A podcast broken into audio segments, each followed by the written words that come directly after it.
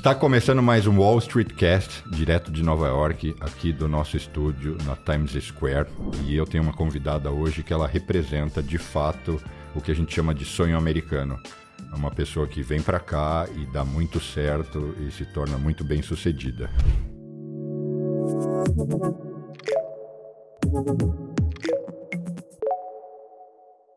Verônica Oliveira, muito bem-vinda.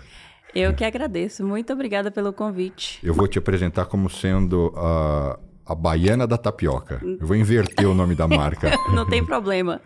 Que inclusive está aqui. Mas espera aí que a gente vai contar direito o que, que é essa história. É, acho que o, o, ponto de partida é: você é baiana, uhum. nasceu na Bahia. Como é que você veio parar aqui? O que aconteceu? Eu sou baiana, né? É, Salvador? Não, sou do interior, nasci e cresci na roça.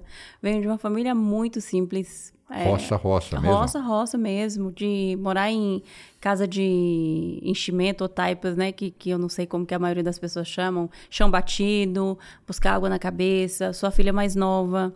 Eu, de muitos irmãos? Nove irmãos. É, pais lavradores, mãe analfabeto.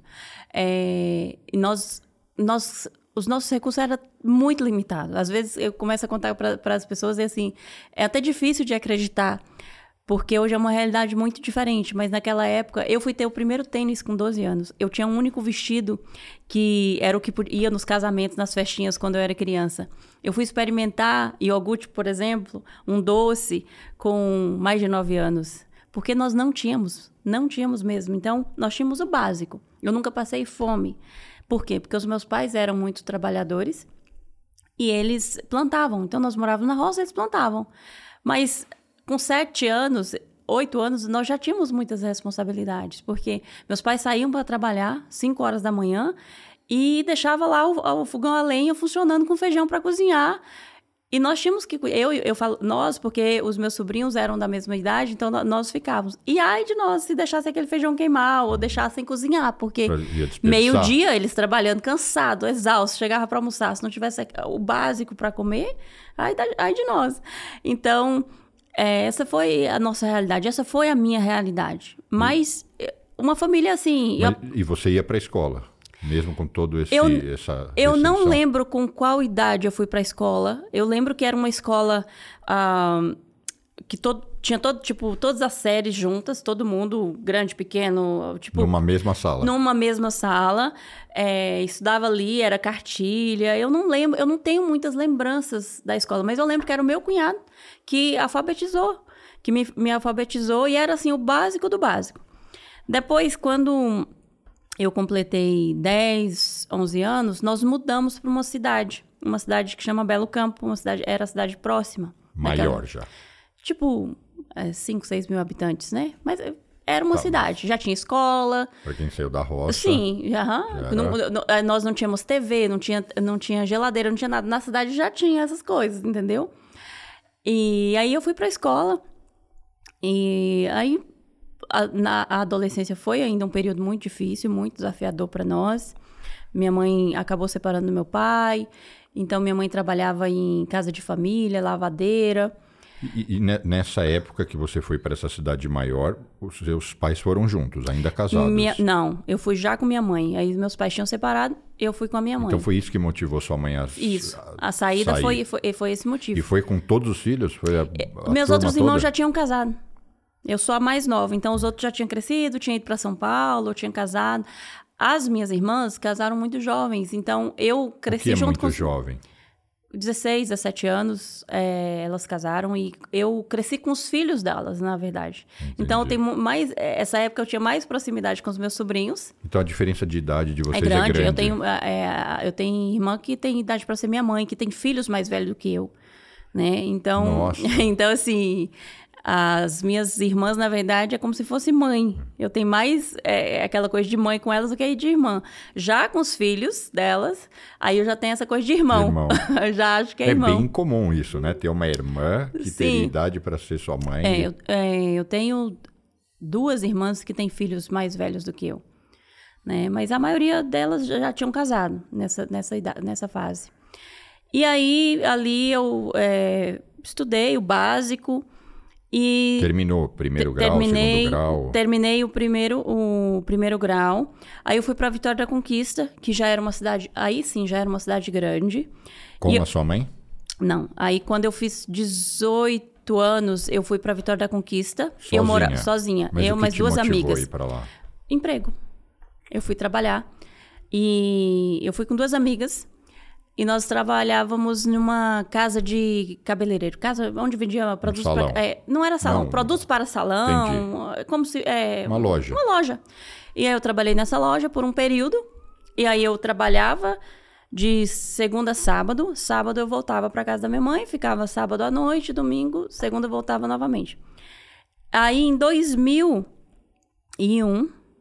é, 2001, surgiu, surgiu uma oportunidade para ir para São Paulo. Minha sobrinha já tinha ido, trabalhava de babá para uma família e ela falou: Olha, ah, aqui tem um salário bom, ah, você vem e mora na casa dos patrões, então você consegue Guardar dinheiro. é, ajudar a família, né?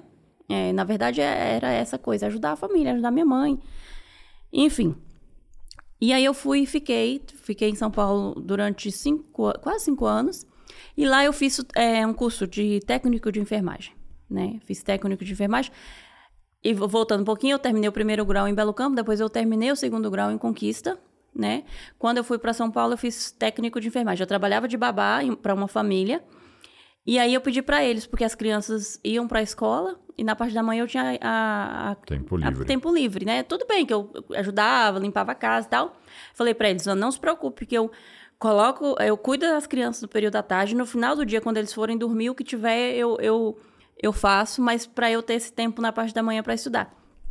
Eu fiz técnico de enfermagem e volto, quando eu terminei, tinha acabado de construir o hospital na minha cidade, em Belo Campo. E aí eu pensei, agora é minha oportunidade, eu vou voltar. Você tinha vontade de voltar? Tinha. Porque você, se, você se sentia sozinha em São Paulo? Eu não gosto. São Paulo é muito, muito agitado, era muito louco assim pra mim. E minha mãe, minha família toda morava lá. Boa parte ainda mora até hoje lá em Belo Campo. E tinha, era uma oportunidade, porque não tinha profissional na cidade. Eles tinham que trazer profissionais de outros lugares e eu era, do- eu era local, eu era daquela cidade. Então, é, nada mais justo do que na minha cabeça, né? Trabalhar na minha cidade. Na minha cidade. E aí eu voltei. Eu trabalhei em 2007, 2008 no hospital da cidade, que tinha inaugurado. 2000, final de 2008, E morando com a sua mãe de novo? não. Morava, aí eu morava sozinha, mas na mesma cidade. Tá. No ano de 2008, é, aconteceu a eleição é, de prefeitos na cidade. E no interior, no Nordeste, infelizmente é a realidade. Até hoje eu é, escuto muitos testemunhos assim, quando eu conto a minha história, muita gente fala assim: ah, eu acabei de passar por isso. Infelizmente é uma, uma, uma realidade muito triste, que deixa meu coração realmente triste acontecer isso até hoje. Mas quando você vota em um candidato, quando você não é concursado, você votou em um candidato e o outro ganhou, você vai ser mandado embora. Como é que ele sabe em quem você votou? Cidade pequena. Mas você tem que declarar, né? Você tem que acabar falando. Ah, mas tem a família, né? Por mais que, que você não fala, eu, eu por exemplo, eu, eu, nessa época eu não fui em eventos de político nenhum, nem de um nem de outro, exatamente por causa do meu trabalho. Mas tinha a minha família, tinha gente que era envolvida na política, tinha gente que, que fazia campanha, tinha gente que, que gosta, entendeu? Tem que esperar ver quem vai ganhar e falar, não, eu votei nesse. É, mas não, eles, é, eles sabem porque, tipo assim, é, se você não vai, eles entendem que se você tá nos eventos, tá nos comícios que ele fala, eles entendem que você vai votar nele. Se você vai no outro, você é do outro. E se você não vai, você tá em cima do muro. Mas pela sua estatística, pela sua família, o histórico familiar, eles mais ou menos sabem que, que você vai votar ou você votou em A ou B. E aí você foi E eu já sabia, durante o ano inteiro de 2008, eu ouvia, é, eles falavam e pessoas né, da política mesmo falavam para mim assim, se meu candidato ganhar, você vai ser mandado embora. Só que, o que, que eu pensava? Nossa, uma profissional que nunca faltou, que nunca teve uma, um- uma, uma reclamação, que sempre foi, assim, é, que os clientes, que os pacientes, né, clientes, é porque hoje em dia clientes, os pacientes amavam é, É, o meu tava- trabalho, você então... se guiava pelos critérios lógicos e, isso, normais, pra, é. pela meritocracia É, é, de qualquer relação de trabalho, né? Eu pensava, não tem motivo para alguém me mandar embora, porque eu eu- isso para mim não é um motivo justo, mas a- aconteceu exatamente isso. Quando Chegou dezembro, é, a diretora do hospital me deu férias. E quando chegou, faltando ali dois dias para eu voltar, ela me ligou e falou assim: Olha, não vai dar, é, você foi mandada embora. Eu sinto e muito. Hospital público. Público. Uhum. Eu sinto muito. Eu não gostaria que você fosse mandado embora, mas não depende de mim. Porque, assim, o diretor era da política, tudo, cidade pequena, tudo envolve. É, até cidade grande, né? De uma certa forma. Exatamente. Imagina as pequenas. Se está dentro da máquina pública, né? é, depende exatamente. da política. Então, aí eu fui mandada embora e isso trouxe uma frustração muito grande. Eu não sou aquela pessoa que veio para os Estados Unidos porque ela sonhou Assim, sabe? Quando você Quero era criança. morar lá. Eu vou morar, ou eu conheci um, alguém aqui, ou eu tinha alguém da minha família, ou um amigo. Não, eu não sou essa pessoa. Porque eu conheço muitas pessoas assim, ah, meu vizinho foi, ah, não sei quem foi, deu certo, eu quero ir viver. Não, eu não tinha esse projeto. Só que naquele dia eu, eu fiquei muito frustrada. Eu fiquei muito triste. Ao ponto de pegar as minhas coisas, sentar em frente, assim, tinha um banquinho de cimento. Eu sentei ali e ali eu fiz a minha primeira oração, eu falo. Porque ali eu falei assim: Deus, me leva para um lugar onde eu possa ser reconhecida pelo meu trabalho e não pelas minhas escolhas, não pelo, por aquilo que eu faço. Né? É, e aí, isso era é, início de janeiro, ali, primeira, logo depois do dia 1 de janeiro, que é posse, aquela coisa toda. E aí, em fevereiro, eu voltei para São Paulo, já com a decisão de vir para os Estados Unidos. Mas porque alguém te chamou? Aí eu comecei a pesquisar, né? Não, não Ou vou. foi eu, intencional? Eu quero, eu quero ir, eu vou morar fora. Aí eu pesquisei Japão, eu pesquisei é, Portugal, a, é, Espanha, Estados Mas Unidos. assim, você colocou na sua cabeça. É, vou morar fora. vou morar fora. Não É, quero... vou morar fora. Só que eu conheci, um, eu conheci uma menina. ah, Mas então, pra- ó, quem fala assim, vou morar fora, é porque já tem talvez dois sentimentos. Um sentimento de ambição e de saber que dá para prosperar mais em economias mais desenvolvidas e uma certa frustração e descrença da realidade que você estava vivendo minha. ali. A minha era a descrença e a frustração. A frustração era, era muito grande. Era muito grande. Sabe quando. Eu não sei se você já teve essa sensação do seu coração doer. Não, eu já tive várias Empresa- vezes de, de, toda hora de, no Brasil de, de doer, o coração doer. Era essa sensação. Meu coração doía, assim, eu fiquei muito inconformada com aquilo. Foi uma coisa que me tirou, assim, completamente a minha conformidade daquele eh, ali. E eu, eu, perdi, eu perdi a alegria de estar ali, de olhar, tipo assim, perdi meu emprego, gente, porque eu vou ter outro, mas... E uma pessoa que faz um trabalho horrível tá no meu lugar. Então, isso me trazia uma indignação muito grande o tempo, tempo todo. Aí eu conheci, tinha uma menina em Conquista, que eu conhecia ela, e eu sabia que a mãe dela tinha morado nos Estados Unidos e tinha morado também na Inglaterra. E aí, e morou também no Japão. Ela morou em, em- em lugares assim, já era uma senhora, mas ela tinha morado em alguns lugares. Eu falei, olha, eu vou ligar pra, pra Landa e vou pedir pra eu conversar com a mãe dela. Né? Porque eu não tenho referência nenhuma, eu não conheço ninguém, não sei como isso vai ser, mas ela já morou e ela vai trazer uma, uma ideia pra mim. E aí eu fui conversar com a dona Sueli. Fui lá pra Conquista, conversei com ela e falei assim: olha, o que, que a senhora me fala? É, que você falaria pra uma pessoa que quer morar fora do Brasil? E aí ela falou assim: olha, eu já morei aqui, morei ali, morei lá, mas os Estados Unidos continuam sendo o melhor lugar. E assim, se você tiver a oportunidade de ir pra Boston, lá é o melhor lugar. E, Inicialmente eu não vim pra Boston, mas eu lembro dela falar: é, Boston é um lugar muito bom, eu morei lá. E aí eu falei: então tá, então meu foco agora vai ser 100% para ir para os Estados Unidos. Esquece os outros lugares, os outros países. E aí eu comecei a pesquisar. Naquela época, era Lan House, eu sou dessa época. E não, assim, não tinha internet, não tinha. Não tinha 2000 e... 2009, início de 2009. Tá.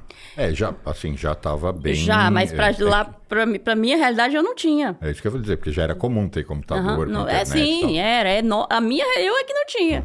Mas já existia há muito tempo. Ou seja, então isso significa que você também não era uma pessoa familiarizada com o uso do Office, do Excel, das não, coisas do... não da- era, porque a gente não, tinha. Nunca foi essa era agulha e, e- seringa. Exatamente. Mas eu, eu entrava, né? Eu sabia fazer pesquisas, eu sabia fazer algumas coisas assim.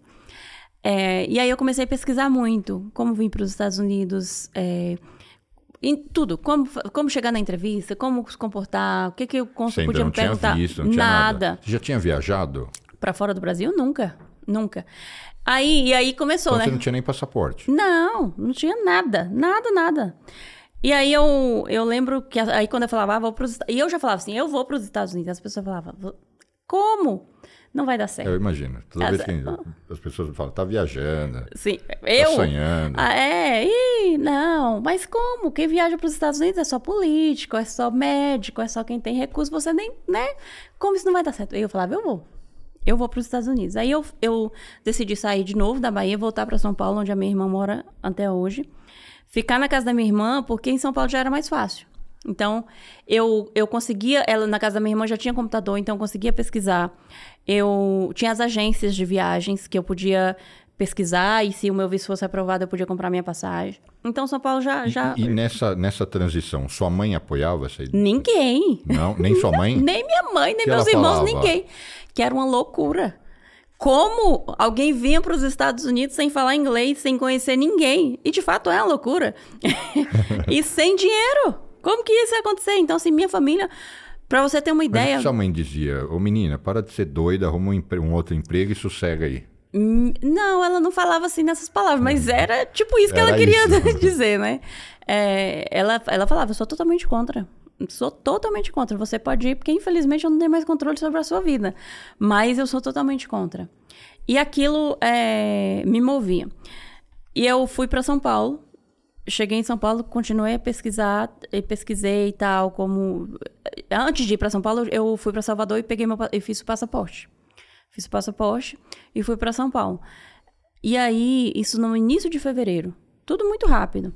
Início de fevereiro. Fiquei de fevereiro até abril. Até abril pesquisando. Todo dia. Estudando todo dia, todo dia, todo dia. Como vim, qual a melhor cidade. Por isso que eu fui para Virgínia.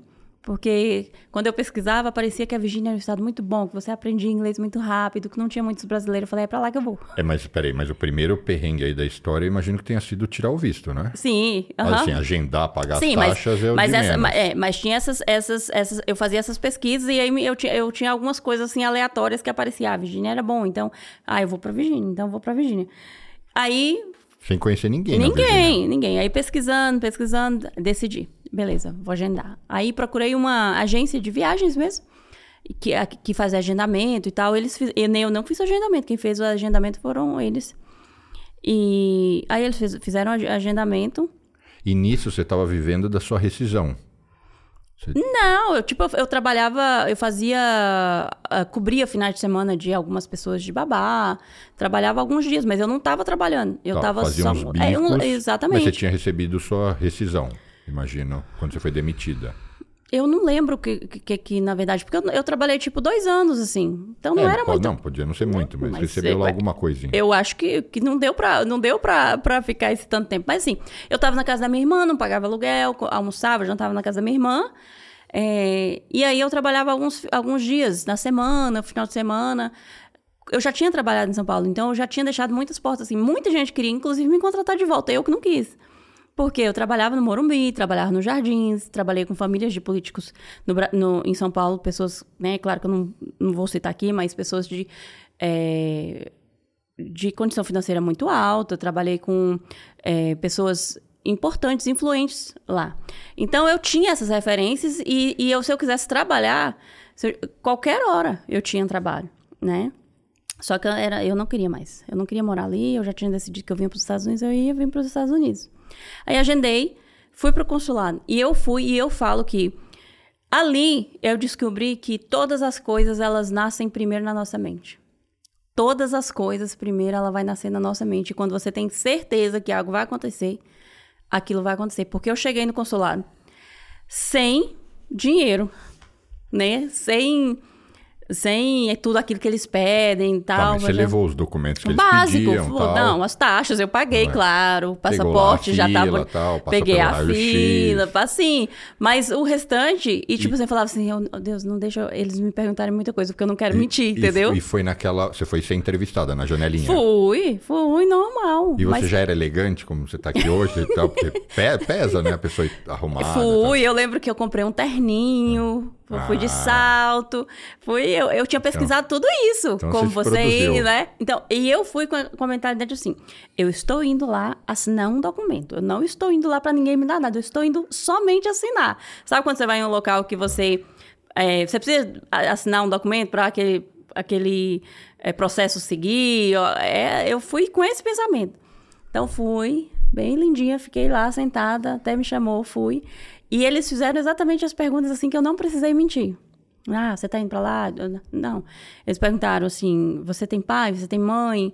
Ah, de onde que você é no Brasil? Onde que você vai ficar nos Estados Unidos? Ah, é, você tem ah, o local que você vai ficar nos Estados Unidos? Foram perguntas assim: quantos anos você tem? Foram essas perguntas, nada mais. Ah, tá bom. Aí, tal dia vai É, chegar é seu- porque, assim, eu ouço, né, que do mesmo jeito que eles aprovam, eles negam, é relativamente rápido, né? É tudo muito rápido. Eles fazem lá algumas perguntas, tá bom, seu visto foi É, aprovado. e assim, uma coisa que eu, eu, eu tenho certeza que assim, ele olha pra você assim. É, então, por isso que eu te perguntei como você foi vestida e tal, porque sim, ele vai olhar. tem pessoas que entendem que isso é algum...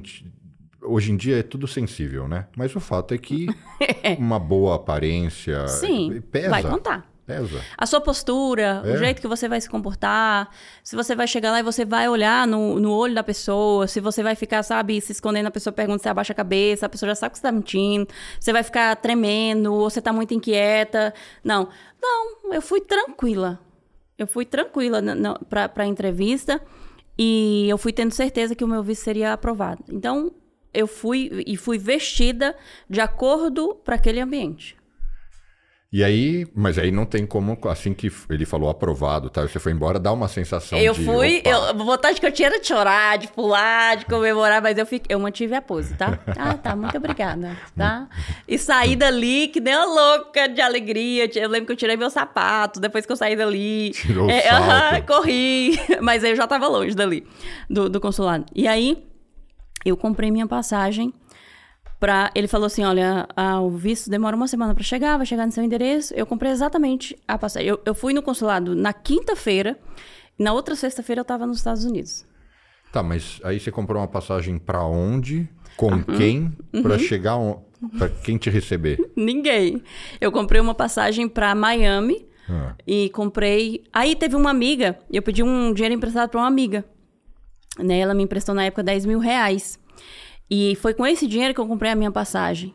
Foi com esse dinheiro que eu fiz a reserva e paguei o hotel aqui. Aí eu vi. Ela confiava muito em você e tinha muito carinho. Sim, ela, ela. É porque assim, nós trabalhávamos juntas no hospital. E ela sentiu. E ela também foi mandada embora. No né? mesmo momento? Ah, na mesma época, eu não sei se no mesmo dia, mas eh, nos dias ali.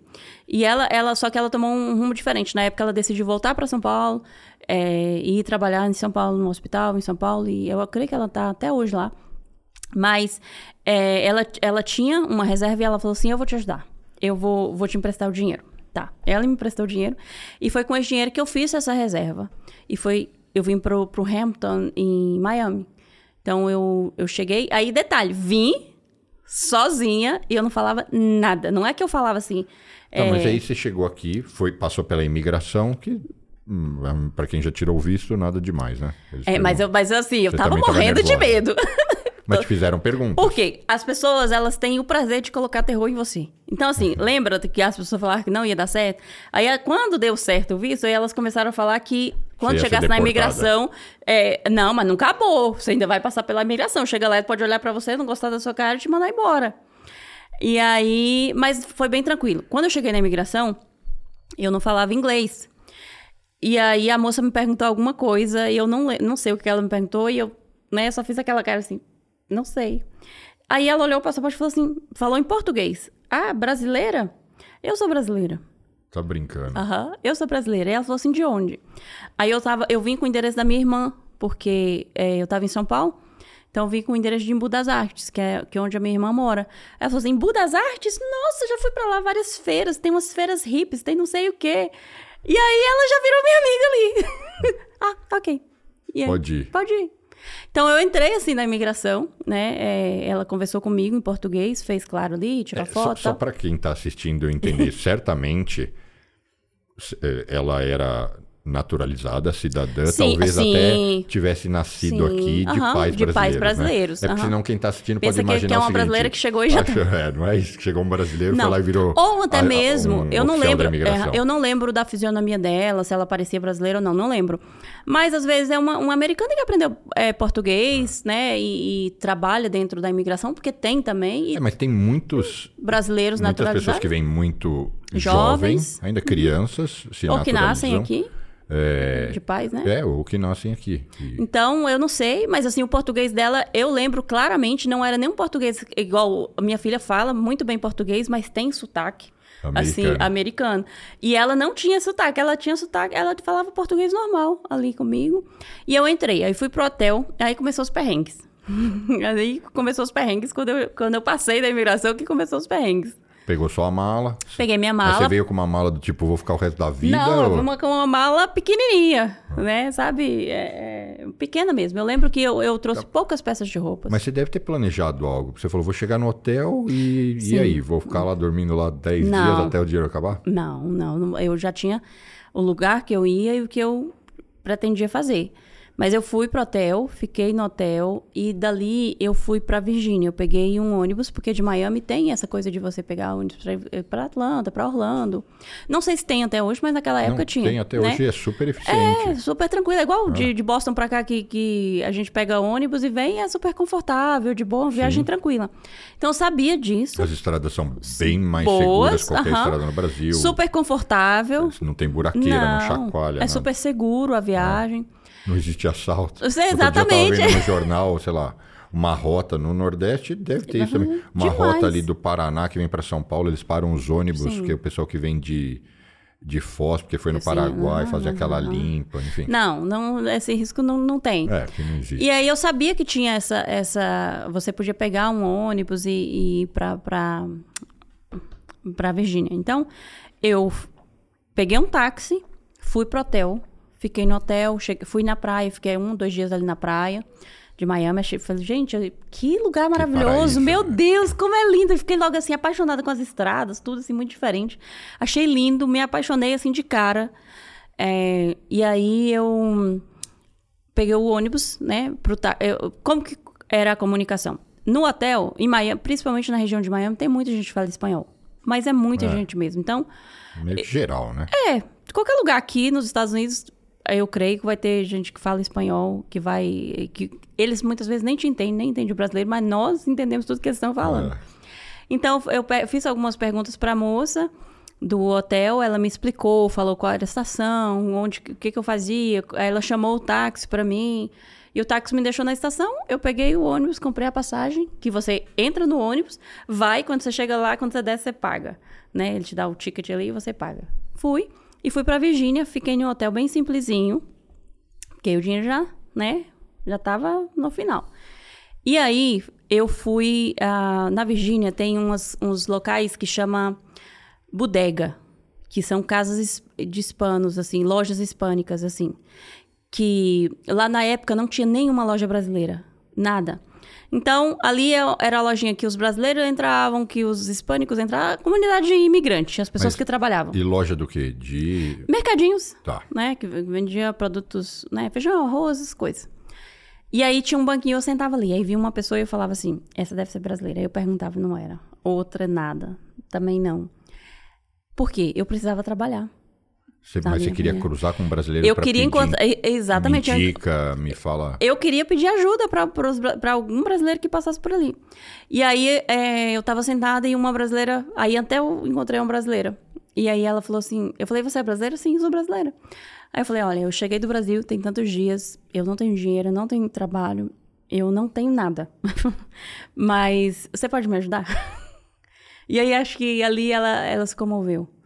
Porque não. eh, Ali elas. Eu tenho certeza que ela se comoveu, como eu também iria me comover. Porque, como imigrante, quando você chega aqui, independente de. eh, a não ser as pessoas que vêm já com um emprego, já vêm numa. Mas quando você chega, que a maioria da realidade dos brasileiros que vivem nos grandes centros, eles chegam sem nada. Mas eu acho que até uma Né? pessoa que vem com emprego tudo. Tem um impacto muito grande. É, porque né? A não ser que a pessoa a seja cultura. muito tranqueira, a gente tem vontade de sempre ajudar os outros. né? Sim, aham. Então ali, aí ela olhou pra mim e ela falou assim: Olha, eu. Eu não posso colocar você pra morar na minha casa, porque na minha casa mora eu, minha irmã e minha amiga. Mas eu vou te levar pra minha casa, eu vou te treinar pra trabalhar e eu vou te ajudar. Você pode ficar tranquila que, tipo assim, sem comida você não fica. Mas e como é que você chegou nesse, nesse mercadinho? Você já veio em. Você, você Na- todo no hotel, plano? não, não. No hotel, Porque eu assim, você falou, vou pra Virgínia porque é legal. Vou pra aí Virgínia porque falou, na "O que que eu Virgínia, na lá?" Virgínia porque eu ia aprender inglês rápido. Ah. Né? Eu fui pra Virgínia, esse era o intuito de ir pra Virgínia. Então eu ia aprender inglês rápido e aí eu não ia precisar de depender de ninguém, porque se eu tivesse o inglês, eu sabia que eu ia, me- eu ia virar o mundo. É, eu cheguei no hotel e eu perguntei pra moça, e a moça que trabalhava no hotel, mais uma vez, era uma pessoa que falava espanhol. Eu falei pra ela assim: olha, eu não falo português, eu não falo inglês, é, eu sou brasileira e Mas você então fala você veio espanhol? meio sem plano. Não tinha plano. Então eu você, não conheci você nada. é crazy mesmo, total. Vamos, encerrou aqui, obrigado. Não. Não, porque é muita Então, ousadia. É muita. Eu acho, eu acho que É, hoje, porque- eu acho que Porque hoje eu não teria a mesma porque- coragem. Porque assim, eu já converso, conheço, encontro e vejo um monte de imigrantes, mas em geral é o seguinte: tem um amigo, uma amiga que já tá lá, então eu, eu vou, na mesma história perrengue. Pega uma grana, tal, se aperta, passa, consegue, consegue o visto, vem, mas quando chega aqui tem um tem alguém Um que suporte. acolhe. aham. Eu Do não tipo, tinha. Você vai dormir, não importa se é na garagem, no fundo Nossa, do não. poço, do basement. Mas do você tem pelo porão. menos uma coberta. É, mas você tem Eu onde tinha. ficar e você tem alguém que vai falar, eu vou te indicar, ou você Não. vai varrer a igreja, não importa. É, geralmente é isso. Agora, sem nenhuma conexão, Sem nenhuma. é race. Sem nenhuma.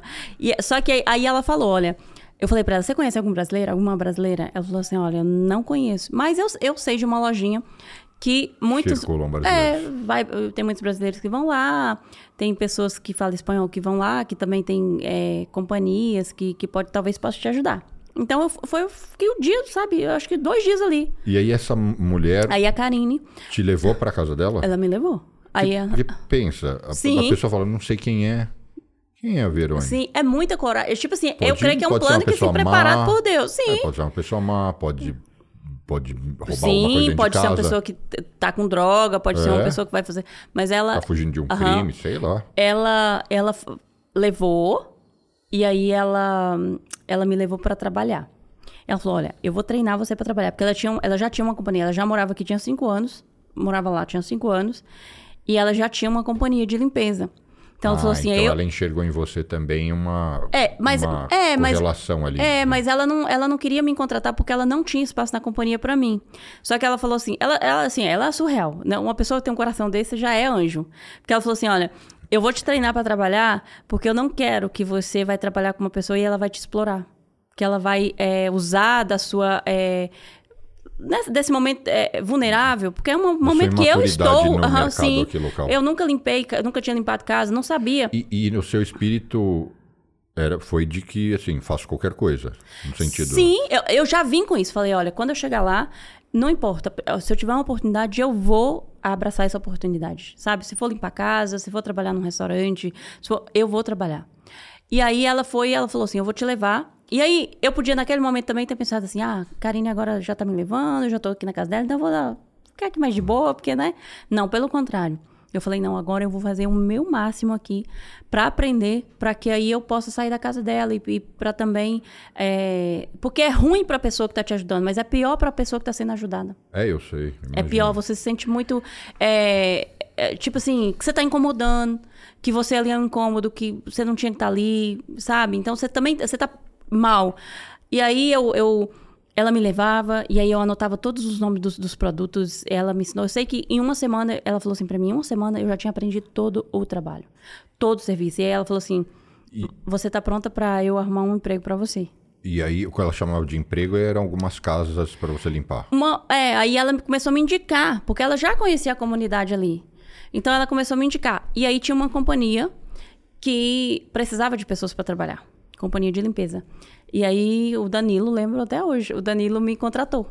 Né? É indicação da Karine, a Karine era dali, era uma pessoa que frequentava era uma a igreja. empresa, empresa. Era uma empresa mesmo. você ficar Sim, era um- segunda a sexta lá. Sim, era uma companhia grande. Ele tinha mais de 300 ah, casas, tinha outras pessoas que trabalhavam para ele. Ah, tá. Era uma, uma empresa de limpeza. Sim, então uma você empresa não de tinha, limpeza. Não é que você ficava todo dia Não, naquele não, endereço, não. você ia Ia- atender os clientes. Ia atender os clientes. E aí eu comecei, só que eu comecei logo ali nos primeiros dias, sei, 10 dias, 15 dias, eu comecei já a me destacar na empresa.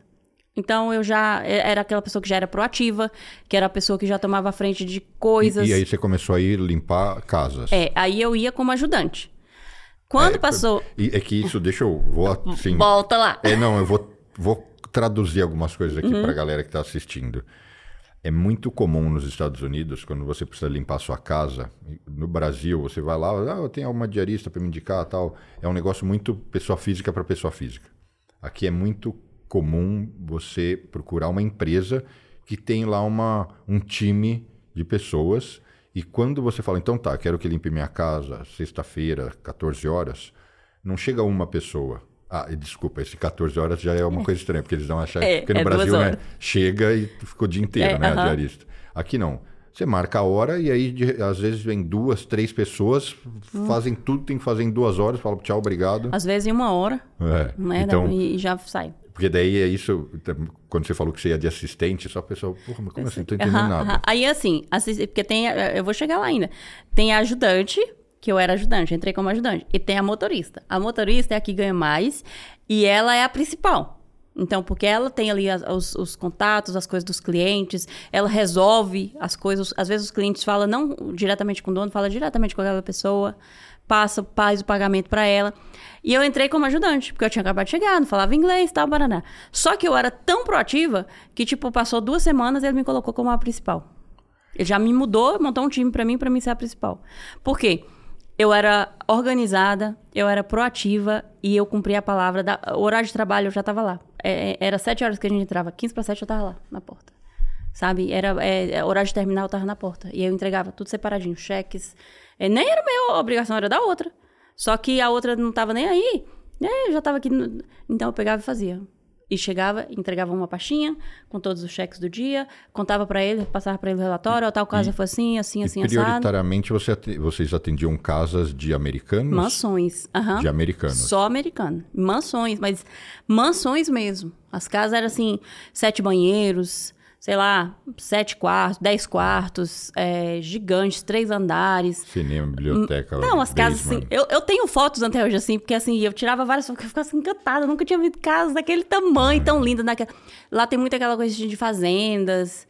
é, Então, você entrava assim, era uma fazenda gigante, lá no final, aquela casona maravilhosa. Então, eu, eu, eu, eu falei, não, porque eu tô aqui, eu tenho que fazer acontecer. Eu não posso ser mandada embora, eu tenho que trabalhar, então tem que ser diferente. Sabe? Isso é meu, isso não era. ninguém Ele não me pediu, ninguém me pediu, nem a Karine, não. Aí arrumei esse trabalho. Com um mês eu arrumei mais um trabalho. Com um mês e 15 dias eu arrumei mais um trabalho. Aí eu tinha três trabalhos. Quando você fala tra- três trabalhos, é, você, você trabalhava para três empresas? Três empresas diferentes. Só que aí. É, E, e aí, acho que a gente pode falar isso. Você estava trabalhando ilegal sim, e não chegou uma hora. Eu sei que não chegou ainda nesse momento, mas você tinha seis meses aqui por causa do Exatamente. visto, a permanência Aham. né? de turista. exatamente. Nesse período de um mês, dois meses, eu tava com meu visto de turista ainda. Tava válido, né? Eu tinha os meus três trabalhos, que era limpava a casa durante o dia, limpava a escola à noite e no final de semana e no final de semana limpava escritório, tipo banco, essas coisas. Então, logo a minha renda aumentou, né? Beleza. É porque é, paga-se bem, né? Sim. Então eu era sozinha, não tinha filhos. é, morava, é, tipo, em um quarto. Aluguei um quarto em uma na casa de uma família. E as minhas contas eram baixas, né? E aí eu paguei todo. Aí quando completou seis meses, eu paguei os 10 mil que eu tinha ficado devendo. Eu já tinha pagado todo pra, pra menina lá do Brasil. Tinha pagado todas as minhas contas que eu tinha deixado no Brasil, né? Que eu tinha comprado roupa, essas coisas, contas assim, bestas. Eu tinha pagado. E aí eu comecei a mandar dinheiro pra minha mãe. Porque eu, eu quando eu entrei, eu falei, olha, quando eu, eu tiver condições, a primeira coisa que eu vou fazer é nunca mais permitir que a minha mãe compre alguma coisa fiado. Porque nós passamos a vida inteira, minha mãe recebendo um salário mínimo, pagando uma conta e comprando outra. Então, assim, tudo muito limitado. E aí ela tinha conta lá, sei lá, num Banco do Brasil da Sim, vida. sim. E você Mandava como? Usava esse, Esse- Western Union? É, essas negócios lojas, né, que passam. que cobram, Faz transferência, Que né? hoje você deve saber, né? Cobra uma taxa. Sim, altíssima, É né? alto, às vezes um câmbio sim, ruim. Mas- Sim, mas, mas era o resolve, que tinha. né? É, É, é. Era o que tinha. Se você não tem É, E eu acesso. cheguei, quando eu cheguei, o dólar era tipo 1,69. É, então, assim, o dólar era baixo, mas eu trabalhava muito e, mes- e e eu fazia acontecer, então o meu dinheiro ele, ele rendia. Eu consegui pagar tudo isso, deu seis meses. Meu, meu visto aí acabou, né? Só que nesses seis meses eu, eu, conheci, eu vim para o Brazilian Day. Né? Eu cheguei em maio, maio, junho, julho, agosto, setembro. Aham. Setembro foi o Brazilian Day, de cinco meses que eu estava aqui. Eu conheci o Adriano, comecei a namorar o Adriano. Fui para Você Boston. veio da Virgínia pra cá Pra, só pro pra Brazilian. Day. Aham, vim porque as minhas amigas, essas amigas que tinham me acolhido e tal, nós viramos amigas, somos amigas até hoje. É, elas vinham pro Brazilian Day e eu vim com elas. Aí eu conheci o Adriano que morava em Boston, né? É, morava em Framingham, na, na região de Boston. Nós ficamos conversando e tal, e ele começou a falar: "Ah, Bo- Boston é diferente. Boston tem, tem coisa brasileira, tem loja brasileira. E lá não tinha. Ah, ainda, ó, eu, vem, vem pra cá pra você conhecer a região daqui também. Vem passear aqui, não fica só na Virgínia. E eu sempre, né, se eu, se eu vim para os Estados Unidos sozinha, sem conhecer ninguém, você acha que aí agora eu não ia viajar dentro dos Estados Unidos?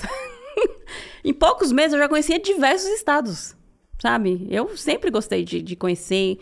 Até hoje, se eu vou para uma cidade, se eu vou para um local, eu quero saber a história. Quando que começou? Por que começou? Por que tem aquilo? Por que aquilo? Quem, quem foi a pessoa que desenvolveu? O que que que move ali o- a economia local é, é o que é, é- é fazenda é, é farm é, é entretenimento o que que é então eu logo já comecei a entender as coisas como é que funcionava sempre muito curiosa Aí falei, ah, vou pra, vou pra Boston, vou conhecer isso. Como assim? Aqui nos Estados Unidos aqui não tem nada, não tem um pão de queijo, não tem tapioca, não tem nada. Então vou. Aí no Thanksgiving, isso era, era setembro, em novembro eu vim pra Boston conhecer a região. E aí eu me apaixonei pela região e pelo Adriano. Nós começamos a namorar e eu fiquei nessa ida e vinda, né? Ali, uns dois, três meses. Em fevereiro, eu mudei pra cá. Eu mudei de vez. Aí eu vim da Virgínia pra Boston. Então, eu vim pra Boston, saí de lá, vim pra cá, namorando. O Adriano morava aqui com a família dele, a mãe, a, a- o irmão. E aí eu já cheguei aqui uma situação, aí já foi uma realidade diferente, porque aí já namorava a Adriana, e ele já conhecia toda a região. Eu já cheguei com um emprego garantido, já fui trabalhar também numa companhia de limpeza.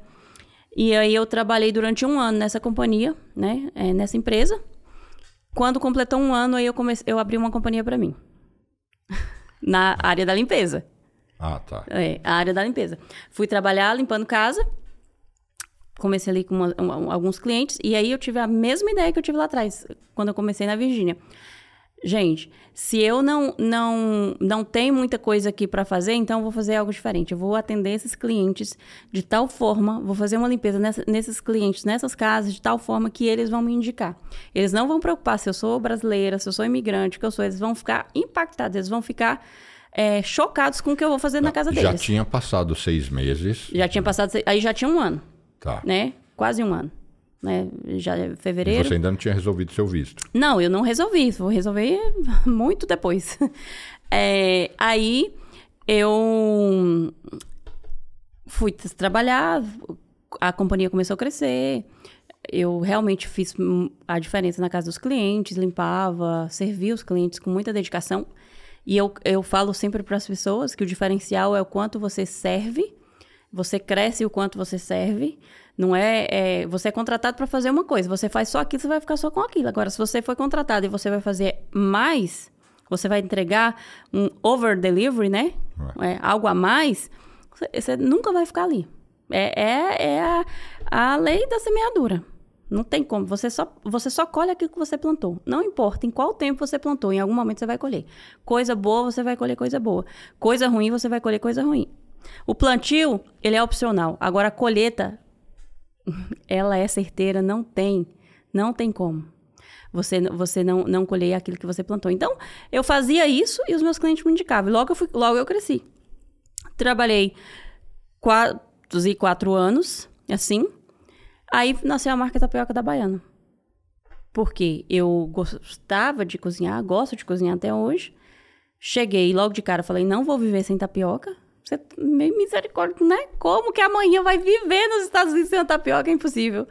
Né? Tapioca que tinha. Nem tinha, mas se tinha era uma tapioca muito ruim, que não era tapioca. Você cresceu comendo tapioca? Realmente, de fato, o baiano come tapioca Sim. direto? Uhum. Muito. Tá, porque se popularizou no Brasil, todo Sim. mundo come. Eu a tapioca é nordestina, né? Quem criou, quem criou a tapioca foi os índios no Brasil, né? Porque era a opção que tinha.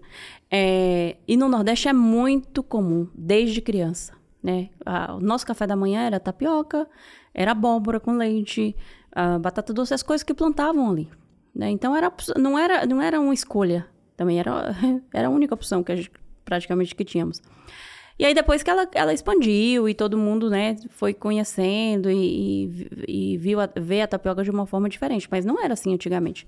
E inclusive quando eu comecei, muita gente não conhecia. E até hoje tem pessoas que não conhecem, mesmo sendo brasileiros. Aqui? Aqui. Uhum. Existem porque muito... o brasileiro no Brasil hoje em dia acho sim, que mas aqui conhece. tem Pode muitos não gostar, uhum, tudo sim. mais conhece. Tem muitos brasileiros que, tipo assim, uh, talvez ele até conheça de ouvir falar, mas experimentar, sabe? Ter, hum. ah, é com muita frequência, não é raro. É frequentemente alguém fala assim para mim: "Nossa, eu nunca comi tapioca". Às vezes chega no restaurante ou às vezes eu tô num evento, ah, eu não, nunca comi. Então assim, é, mu é muito é muito comum. Então, eu, eu decidi começar a fazer a tapioca por isso. Comecei para mim, depois para os meus amigos. E aí a, tomou uma proporção muito grande. Porque onde existe uma demanda, existe uma oportunidade. Qualquer lugar. Se tem uma demanda, tem uma oportunidade. E eu estou sempre ligado nas oportunidades. Então, se eu, eu percebi que estava acontecendo uma demanda, que as pessoas estavam batendo na minha porta, elas estavam me ligando, elas estavam pedindo para ter tá. tapioca. E aí, nessa época, você, para o seu uso para o seu consumo pessoal, a tapioca que você comprava o quê? Essas em supermercados que tem por aqui? Eu já fazia as minhas, mas eu fazia. É... Mas onde você arrumava a fécula? Na, nas lojas brasileiras. Ah, tá. Você pegava a fécula é, e fazia minha tapioca, né? Uh, e aí, aí você punha lá sua receita, Sim, que eu tentei arrancar ali antes vai. de começar aqui. Gente, meu segredo é ele achou que ia me, me ganhando. Eu comecei a perguntar, mas a fécula faz como? É, não, Bruno. É, não, não vou poder falar isso. É, aí eu, eu comecei a fazer para mim e para os meus amigos, aí começou a ter a, a demanda. Eu abri um, um, post no Facebook falando, ah, eu vou fazer tapioca tal dia, porque eu não tinha condições de fazer tapioca de servir tapioca para todo mundo, porque o meu salário ah. era limitado. E ainda assim você seguia, de um lado fazendo limpeza, do outro deixou Sim, eu trabalhei, uhum, eu trabalhei ainda, eu comecei a tapioca em novembro e eu parei com a limpeza em abril. Né? E quando você fala 100%. comecei com a tapioca, você começou a fazer em casa. Em, 30 sei lá dólares. se eu vou chamar de ensacar, mas enfim, embalar e vender para a comunidade brasileira. Eu comecei fazendo a tapioca pronta. Você diz pronta, depois ah, de passar no sim. fogo. É, já prontinha ali, ela, onde você coloca o recheio. Não, as pessoas pegavam na minha porta. Eu entregava. Ah, pronta para comer na pra, hora. Isso, para comer na hora. Eu comecei ah, com essa tapioca. Na sua em casa? Em 2014. Uhum, na minha casa, com 30 dólares. Pratinho ah. descartável. Tenho clientes até hoje, dessa época, que me conhecem do primeiro dia. Eu tenho, eu tenho um, o caderno de anotação que eu fiz as minhas primeiras vendas. E aí, eu. A, a, a demanda aumentou, só que eu não queria trabalhar de forma ilegal, de forma incorreta. E trabalhar na minha cozinha não era a forma correta. E aqueles Como são chatos. Exatamente. Não, eu não programei. Ah, eu vou começar... Eu trabalho com comida, vou trabalhar aqui. Não, eu não programei. Eu, eu fiz algo que era um dia e não parei mais. Então, pensei, peraí, eu tenho que sair daqui quanto antes. Eu tenho que resolver isso aqui. Só que eu não tinha recurso para fazer o um investimento. Eu falei, eu vou fazer o que eu posso. Que é o quê?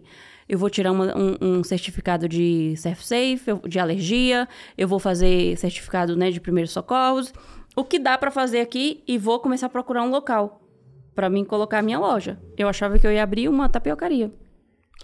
E aí surgiu a oportunidade de comprar o restaurante.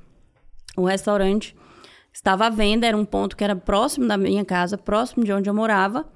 Eu falei, ah, então aí eu vou ter um ponto licenciado. Restaurante brasileiro. Brasileiro, de comida brasileira. Com, com, com menu, com cardápio menu, diversificado. Sim, arroz, feijão. Arroz, feijão, feijoada, tá. pastel, caldo não é que nada a ver com tapioca, mas assim, amplo, sim, né? Um aham, sim. Amplo. Ah, um restaurante normal, assim, brasileiro, ah. né? Que é só de delivery e take-out. A pessoa só tira e só Ah, não- delivery. não tinha tem mesa. mesa. Até, Até hoje, hoje não, não tem tem. mesa. Não tem. Ah. E aí eu, aí eu coloquei o, o, o menu da tapioca junto com o menu do restaurante, né? E aí as pessoas começaram a, a ter a segunda demanda. Aí quando você comprou o restaurante, aí você parou a limpeza e mergulhou no negócio. Sim, né? antes de comprar um pouquinho o restaurante, eh, eu comprei o restaurante em, em junho e em abril eu parei. E como é que você conseguiu comprar? A pessoa. é- é- os, os antigos donos eram brasileiros? Eram E brasileiros. não queriam mais saber do negócio, estavam cansados. Estavam cansados e, e queriam mudar de, de estado. E eles estavam vendendo naquele ponto. E aí, onde você arrumou grana? Vocês quiseram Não muito? Ou você fez um. Eu não tinha o igual dinheiro. chuta a bola e sai correndo. Eu não tinha o dinheiro. E aí eu lembro que o dia que o, eu tava vendo um outro ponto em um outro local, e o, o corretor, eu tava, cheguei da limpeza, tava suja. Aí o corretor falou assim, pra, olhou assim pra mim, né? Tipo assim, essa aqui vai comprar Essa como, não né? vai comprar nada. É, aí ele falou assim, eu aí ele me mostrou um ponto, só que o, o ponto não era licenciado. Pra, aí eu falei pra ela, ah, esse ponto eu não queria, porque eu queria um ponto que tivesse licenciado, não queria passar por um, todos os processos, porque aí a expensão chega, não aprova, aí é dor de cabeça. Ele falou assim pra mim, é, eu sei de um ponto que tá vendendo, que tá à venda, que já é licenciado, né? Mas, tipo assim, Pra você. Pra você é impossível, né? Ele falou. Só que ele não contava com a minha astúcia, como diz o, o Chapolin Colorado. Por quê? Eu conhecia a manicure da dona, que era a mesma manicure que a minha. Então, eu falei, qual o ponto? Ele falou, tal ponto. Eu falei, ah, tá bom. Eu saí dali, eu liguei pra manicure. Falei assim, Jana, a fulana tá vendendo a loja dela? Tá. Você é amiga dela? Sou, ela é minha cliente. Falei, pois é, eu queria conversar com ela.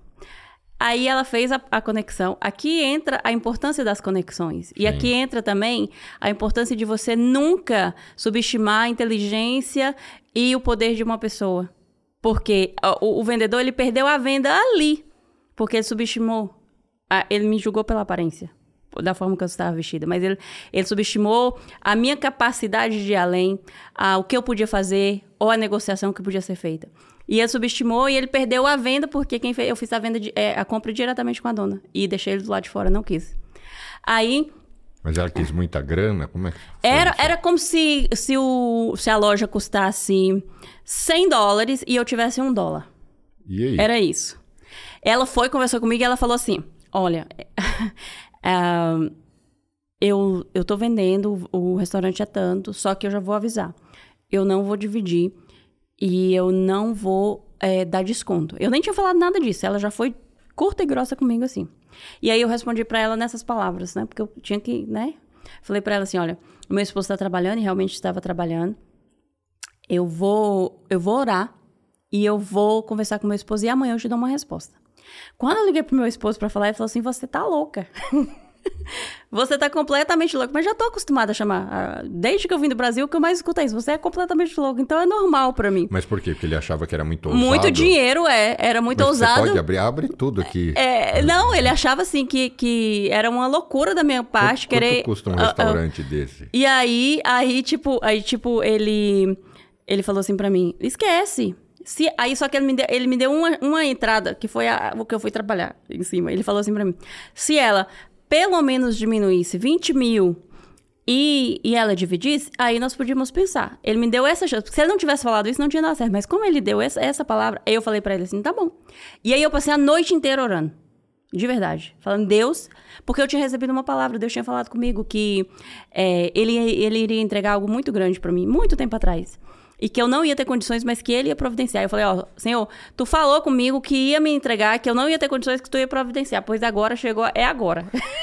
Literalmente assim. Parece loucura. Mas eu estou te contando o que realmente aconteceu.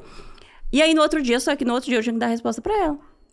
Aí eu liguei pra ela e falei, ah, fulana, deixa eu te falar, eu não posso assumir esse compromisso com você, porque eu não tenho esse dinheiro. E o meu marido, ele não concordou, porque é um valor muito alto. Aí quando eu falei assim, antes de terminar, ela virou pra mim e falou assim, e se eu estiver disposta a diminuir 25 mil e dividir em quantas vezes você quiser? Pronto, era a resposta que eu tinha do meu marido, porque ele falou, se ela aceitar diminuir 20 mil e dividir, você pode fechar. Então eu não precisava ligar mais pra ele. E nessa época você morava já com seu marido. Já era casada. E já. moravam só os dois juntos. Só nós dois. Eu tava grávida. É isso que eu ia perguntar. Tava grávida. Tava grávida. E ele trabalhava com o quê? Ele trabalhava com pintura. Trabalhava com Então ele, pintura tinha de uma, casas. ele já estava ele tava estabelecido, tinha uma renda legal. Sim, ele tinha renda, né? Eu trabalhava em uma companhia, não, a, a empresa não era dele, mas ele trabalhava numa companhia. E eu tinha a minha companhia, que era a limpeza. Entendi. É, então a gente eh, tinha um salário de, sei lá, mil dólares por semana, assim, algo assim, né? 800, Cada 700, um. cada um. E era só nós dois, nós morávamos numa casa pequenininha. 8 mil dólares mês. É, a gente, nós morávamos numa casa pequena, a gente... Que, eu não sei, né? Tirando o aspecto fiscal tributário, é uma boa grana. Sim, sim, aham. Em reais nem se fala, E, mas e aqui, aí, aqui. e, e aí uma coisa, desde que eu entrei aqui, e você falou da, da, da- questão fiscal, desde que eu entrei aqui, ah, eu pagava os meus impostos. Paguei, sempre paguei. Sempre trabalhei nessa linha de fazer o que era correto. Eu já estava aqui eh, sem documento. Então, o mínimo que eu podia fazer era, era fazer o, o mínimo que, que eu tinha condições. Então, aquilo que estava nas minhas mãos, eu não tinha como negligenciar. Tá, mas você né? tinha conta em banco, tinha uma vida Tinha, normal, tinha, né? Tudo normal, carro, é, tudo registrado, companhia registrada, declarava a companhia, declarava É, imposto porque Isso para quem pessoal. está assistindo, o status é, Não interfere. não interfere. O seu status de como você imigrou, mora aqui, não tem nada a ver com a sua vida prática. Não. É,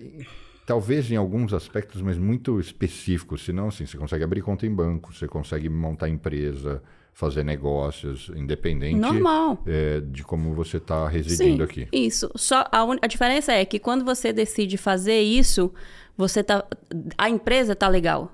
Quando você não paga o imposto, quando você a, a empresa tá ilegal. E aí é um pouco pior de do que você está.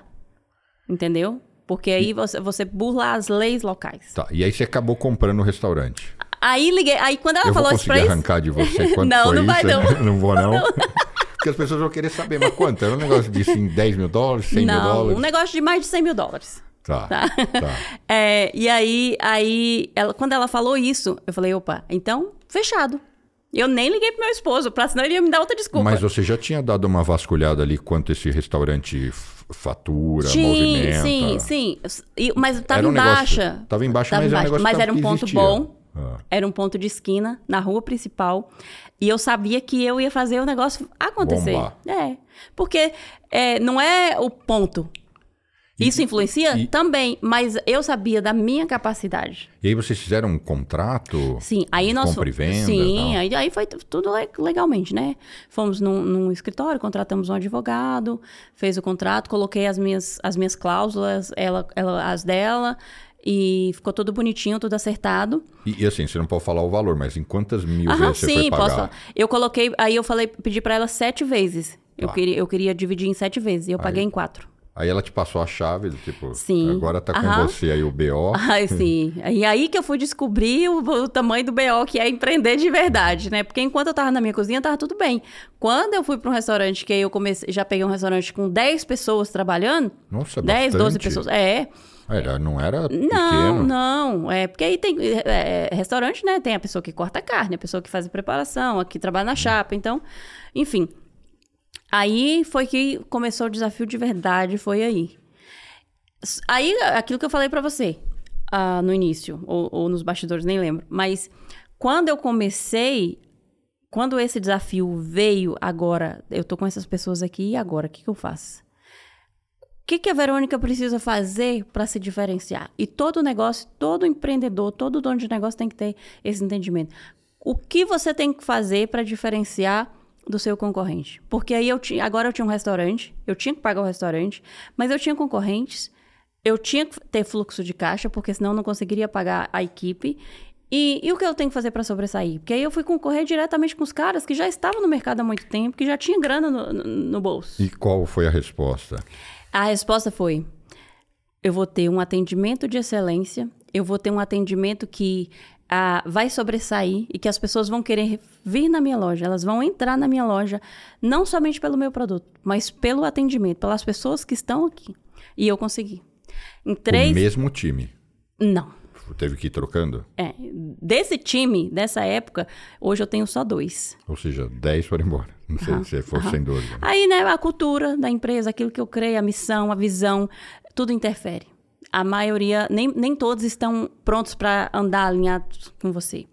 E aí eu fui trocando, só que naquela época eu era a pessoa que fazia a preparação, que abria restaurante, eu era que trabalhava no atendimento, eu era que fazia é, fechamento de caixa, eu era que administrava, eu era um marketing, eu era tudo. E grávida, né? Logo é minha normal. filha nasceu. Empreendedor pequeno é isso, né? Exatamente. É tudo, né? É, e é, só que eu fui estruturando. As coisas, elas, elas foram estruturando. Meu primeiro trabalho, é, eu fui, eu trabalhei numa, na cantina do colégio que eu estudava, no refeitório. Uhum. E depois eu comprei essa lanchonete. Então eu tenho uma certa semelhança. Exatamente. Você sabe como, quais os e, desafios, né? É, então, é um perrengue. É um perrengue Sim. todo dia. E assim, a alimentação é algo que, que aqui nos Estados Unidos é levado muito a sério. Então tem, você tem sim que cumprir as regras, você tem, tem fiscalização, tem inspeção. É, você tem que passar por né, várias avaliações. E, e aí, mas o meu maior desafio mesmo foram as pessoas e foi que, inclusive, nasceu o livro daí. Que a gente vai falar já é, já dele. Uh -huh. Eu fui, fui me desenvolvendo aí, porque eu vi, não, se eu treinar bem, se eu tiver a equipe bem treinada, aí eu tenho uma estrutura forte. Tá, mas até então você não tinha nenhum conhecimento em não, nem marketing, nem nada, gestão, nem pessoas, não. nada. Você fazia limpeza. Uh -huh, não e... sabia, era zero. Aí eu tive, opa, eu, ninguém faz propaganda na rádio, eu vou fazer. Porque aí foi o primeiro marketing que eu fiz. Naquela época a rádio é, dava bem. Aí paguei um radialista, um radialista, ele ia lá fazer propaganda, funcionava muito bem. Em inglês? Em, em português, fazia só para a comunidade pra, brasileira. Comunidade brasileira. Aí depois, ah, eu vou ter um atendimento muito bom. Beleza. Só brasileiro comprava comida lá ou Não, apareciam os gringos? Tem, tem, tinha americano também. Ah. É, tem hispanos, tem, tem outras nações. Tem. Aí isso me fez ter fluxo de caixa, né? É, girar mais. Girar mais. E aí eu consegui começar a investir. Aprender sobre gestão, sobre liderança, o que, que foi? Eu percebi que se eu não aprendesse, eu tinha dois caminhos: desistir ou, ou quebrar. quebrar. não, você, só, você falou junto comigo, porque é a realidade. Ficou quase saiu. Exatamente. Desistir ou quebrar. Qual era a opção? Nenhuma. Eu desistir é impossível.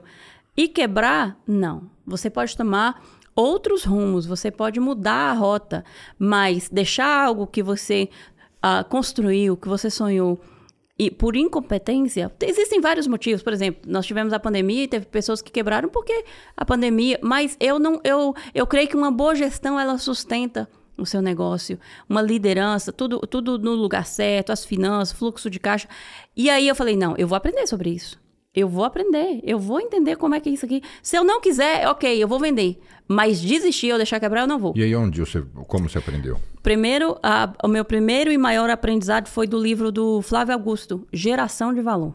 Aquele Bacana. livro foi o livro que mudou a, o, negócio, o meu negócio. Então, então, peraí. Então, você começou a ler. Sim. Você já tinha o hábito de ler antes? Não, não lia. Só que eu comecei. Nossa, eu falo tanto para o meu pessoal de alguns negócios que eu toco. Tem que ler, tem que ler, tem que ler. E, eu assim, sou prova disso. Às sou vezes prova parece viva. só quando a água bate na bomba. É, exatamente. Aí, o que, que eu fazia? Eu trabalhava até 10 horas da noite. Eu abria o restaurante 7 da manhã, 10 da noite, chegava em casa, tomava um banho só e eu, pó, né? e eu ia ler. Eu lia só um capítulo, porque eu estava na exaustão, grávida. Mas eu ia ler. E no outro dia eu aplicava. No outro dia. E aí eu, tra... eu, eu aplicava e tinha resultado. E era, não era muita coisa, porque assim, o que, que, que, o empreendedor precisa entender? Que ele não precisa ser perfeito, ele não precisa fazer 100%.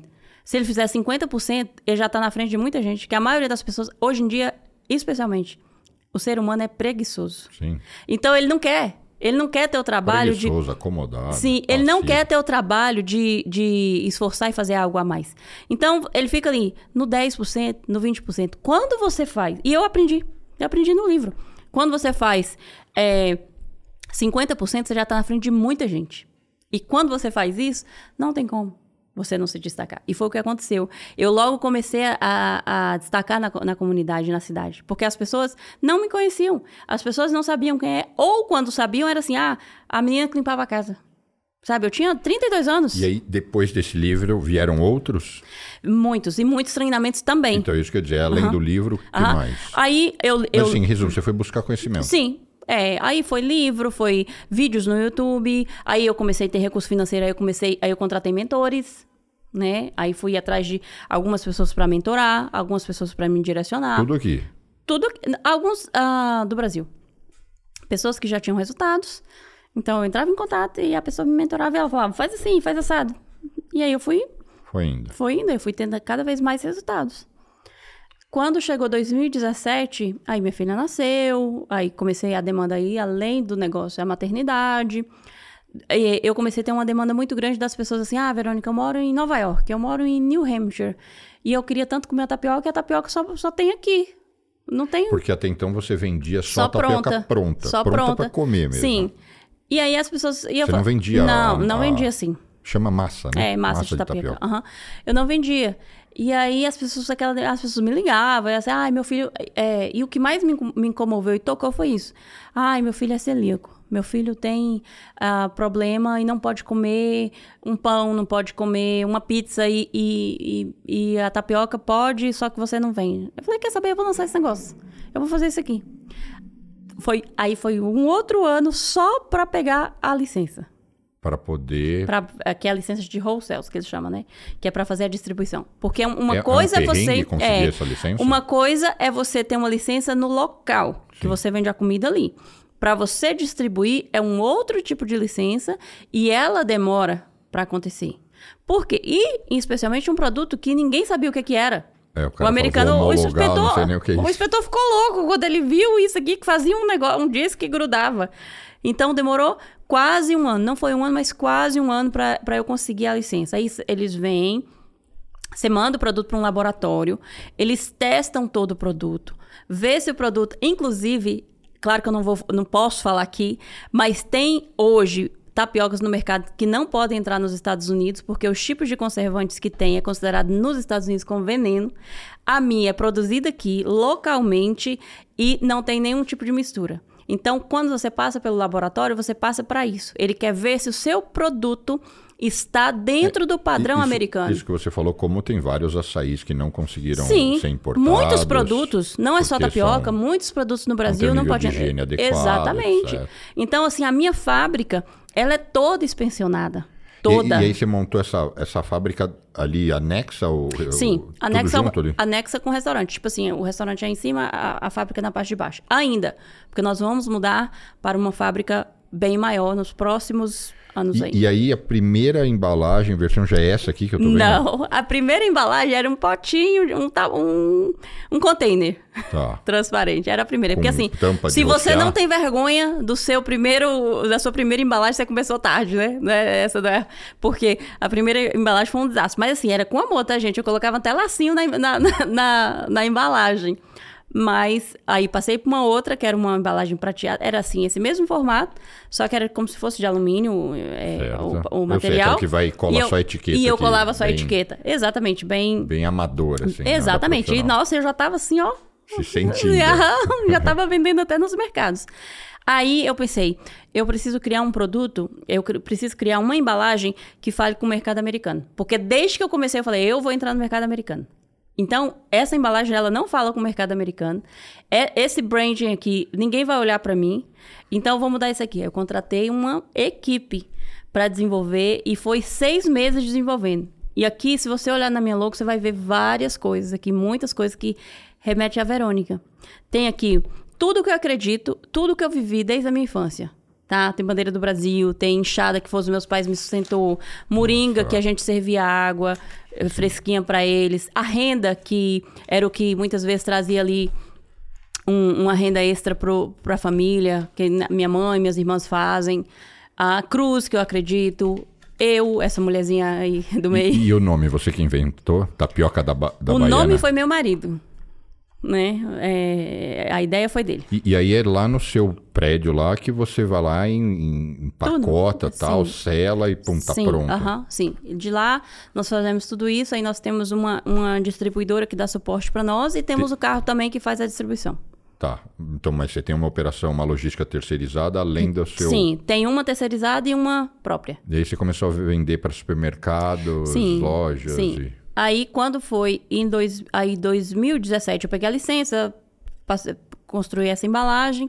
Falei, agora eu, vou, agora eu vou voar, eu vou que vou. Aí veio a pandemia. Aí muitas coisas É, deu fecharam, né? em tudo. Né? Atrasou o processo, porque muita gente, né, é, das grandes redes não queria te receber, não queria entender o produto, porque é um produto que a pessoa, eu tenho que conversar com a pessoa, É, mostrar a sabia nem o que é, educação né? de público, é, é, é uma educação que você tem que fazer, né? Aí, beleza.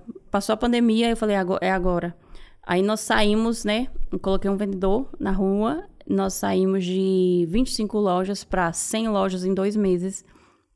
E aí hoje, nós... Esse ano nós fechamos com a maior rede de supermercados, né? De New England, né? Da Nova Inglaterra, que é o Stop and Shop. Ah, nós entramos em oito estados com lojas físicas. Eu vendo no país todo, eu vendo para, eu tenho clientes no país inteiro, Califórnia, Flórida, é, Atlanta. Porque isso vai pelo aham, correio, tem, né? Aham, sim, tem pelo correio, tem as embalagens próprias e o pessoal pode comprar online. Mas nas lojas físicas eu tenho é, nesses estados, né? Especialmente a, a minha maior demanda é Massachusetts, Connecticut, Rhode Island, New Hampshire, é, New Jersey e Filadélfia. São os estados ah, que têm maior... É nosso cantinho é, aqui maior demanda de... de nas, nas lojas físicas, né? E aí foi quando eu entrei, de fato, no mercado americano. Que desde, mas desde o primeiro dia eu falava, eu vou. Ah, sim, se você ver o meu primeiro podcast que eu gravei, ah, Verônica, qual é o seu sonho para não sei. Eu vou entrar no mercado americano. E hoje, Quais são os números dessa história toda? Uhum. Quantas pessoas você tem no restaurante? Quantas pessoas na tabela? Eu não sei se os times se misturam, uhum. mas qual ah, tamanho... Algumas vezes se misturam, porque assim, ah, às vezes eu, eu preciso, a demanda da tapioca tá grande, muito grande, aí eu trago as pessoas que já trabalham comigo em algum horário para dar suporte, né? Nós temos uma equipe, no total, de 21 colaboradores, né, que trabalham comigo. Tem a maior, a maior equipe é do restaurante né? Que é a equipe que trabalha na parte da manhã, tarde, delivery. E tem a, a equipe que trabalha com a tapioca e tem a equipe que trabalha é, no escritório, né? É, no financeiro, marketing, enfim. É, é todo mundo trabalha Fora com Fora os terceiros, igual logística. Terceiros, a, a, última vez, tipo assim, era 50, mas agora eu já nem contei mais, porque já, já, já foi, subiu aí essa galera, né? Logística, gente que que nós terceirizamos, gente que, que entra no restaurante só para fazer um tipo de serviço, por exemplo, ou na fábrica, só para limpar, só para. É, é, por exemplo, amolar faca, a lavar o avental, limpar o chão, a limpar a fábrica. Isso aí, é, hoje, eu não, não falo para você com, com convicção, porque realmente eu não, não contei mais. Mas deve estar em torno de 100 já. E da onde veio a história do livro? O que, que te motivou a escrever? O que, uhum. que, as pessoas podem esperar do que você uhum. transmite aqui? A minha... Não basta empreender, tem que entender de pessoas. Sim. Qual é a minha visão sobre, uh, uh, uh, sobre isso e por que, que eu escrevi esse livro? Porque as pessoas querem empreender. Muita gente quer empreender, mas poucas pessoas querem entender de pessoas. E para empreender, você pode ser até ah, um empreendedor que tem uma lojinha, que tem um negocinho ali e você está ali à frente e aquilo está funcionando. Beleza, mas você não vai escalar. Se você não entender de pessoas, você não vai escalar. O mundo mudou, as pessoas mudaram e antigamente você tinha um profissional que você contratava e ele queria o quê? Uma carga horária, um salário, né? Eu queria ter uma profissão. Hoje não. Hoje não é assim.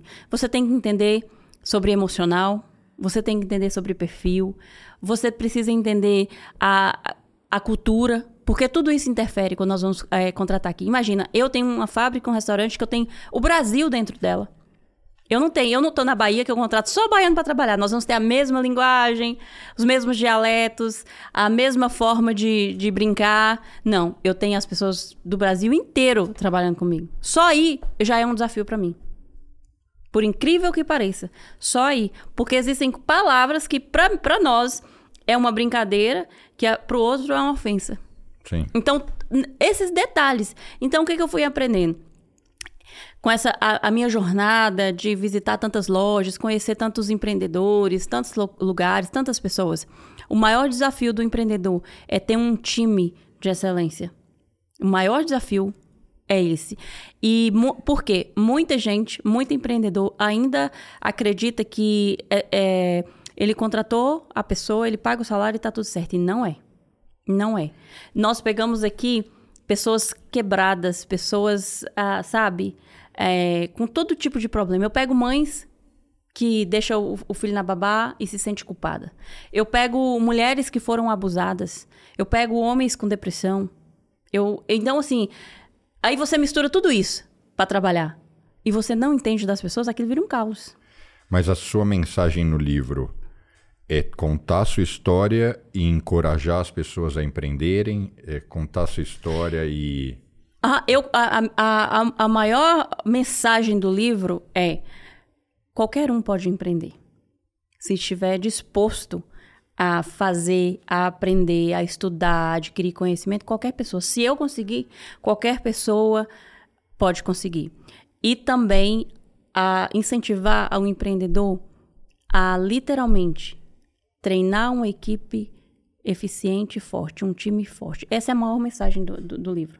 É você ter um time forte para porque se você quer crescer, você tem que ter uma equipe forte para te dar suporte. Bacana. Para quem não conseguiu ver a capa, eu vou postar no meu Instagram quando a gente subir o episódio. Então, porque muita gente talvez eu tenha mostrado rápido, falou, pô, não consegui ver e tal. Esse é meu. Claro, ah. com certeza. A tapioca também.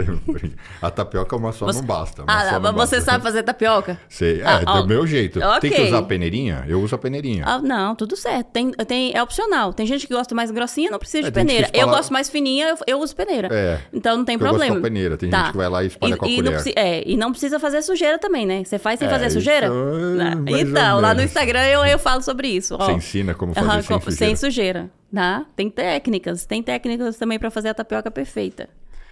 E, e o visto? Como é que você resolveu? Voltou do visto, gente, ele não esqueceu. não, é porque isso é um uhum, tremendo... Sim, desafio para é, todos nós, quem né? migra. Fala, uhum. nossa, como é que eu me regularizo? Uhum. Eu, depois de alguns anos... Não sei se pode contar, né? É, algum... Porque, assim, eu tenho conhecidos que casaram... Não, é, não, não, tudo, não é o né? meu caso, mas tem, mas não é o meu caso. É, depois de alguns anos, aí eu consegui me legalizar, né? Eu tive uma, uma, uma, uma oportunidade, né? Procurei um advogado de imigração, tive uma oportunidade e me legalizei. O meu processo está finalizando exatamente agora, ainda esse ano, né? É, e por isso que eu ainda não retornei no Brasil, ainda. Mas uh, nós vamos, inclusive, já tem projetos para lançar o, o, livro no Brasil e projetos no Brasil também. É, sabe o que eu entendo disso e que eu apoio e admiro? É o seguinte: às vezes as pessoas querem ficar esperando reunir todos os ingredientes possíveis para conseguir fazer algo. E eles. É muito difícil você ter uhum. tudo à mão, né? Então, Sim. se você fosse esperar, fala, não, mas eu ainda não estou regularizada. Não dá, não tem dá. que ir fazendo a e vida é exatamente. Falar, depois eu vou consertar é, ali, arrumo aqui. Sim, a vida ela, ela não é, é uma linha reta que você começa e ah não vou esperar vai vai é, é, vai acontecer eu vou fazer isso só quando chegar no final não é assim então existem vários tipos de vistos que muitos imigrantes não sabem. Existem várias formas de você se legalizar Sim. que muitas pessoas não sabem.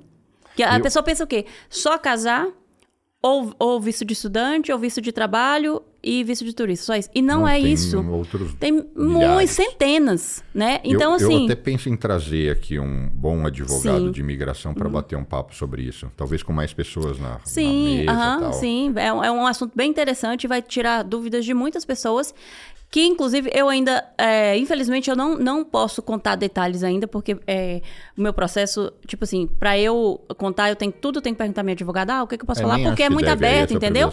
Mas, mas uh, existem uh, inúmeras oportunidades para você conseguir. Eu, ok, eu entrei aqui de uma forma que eu não, deve, não deveria, mas uh, muita gente é, você não pode julgar o que a pessoa fez, você não sabe a situação. Eu aprendi com a minha própria situação. Hoje eu aprendi a não julgar as pessoas que entram aqui. Por quê? Existem, é, é, antes, até eu mesmo já falei várias vezes, nossa, como que uma pessoa tem coragem de entrar com uma filha pequena pelo México, colocar em risco, é, é muito arriscado. Tá Mas quando eu, eu parei para ouvir a, a pessoa, para ela falar assim, ó, oh, minha filha era, é, ainda com 5, 6 anos, era abusada, sabe? É, eu estava sendo, é, eu ia ser morta, eu não tinha escolha. Ou eu não tinha. Eu via minha filha chorar de fome todos os dias e eu não tinha nada para. Entendeu? Fazem. Então não tem. É, não cabe a nós julgar.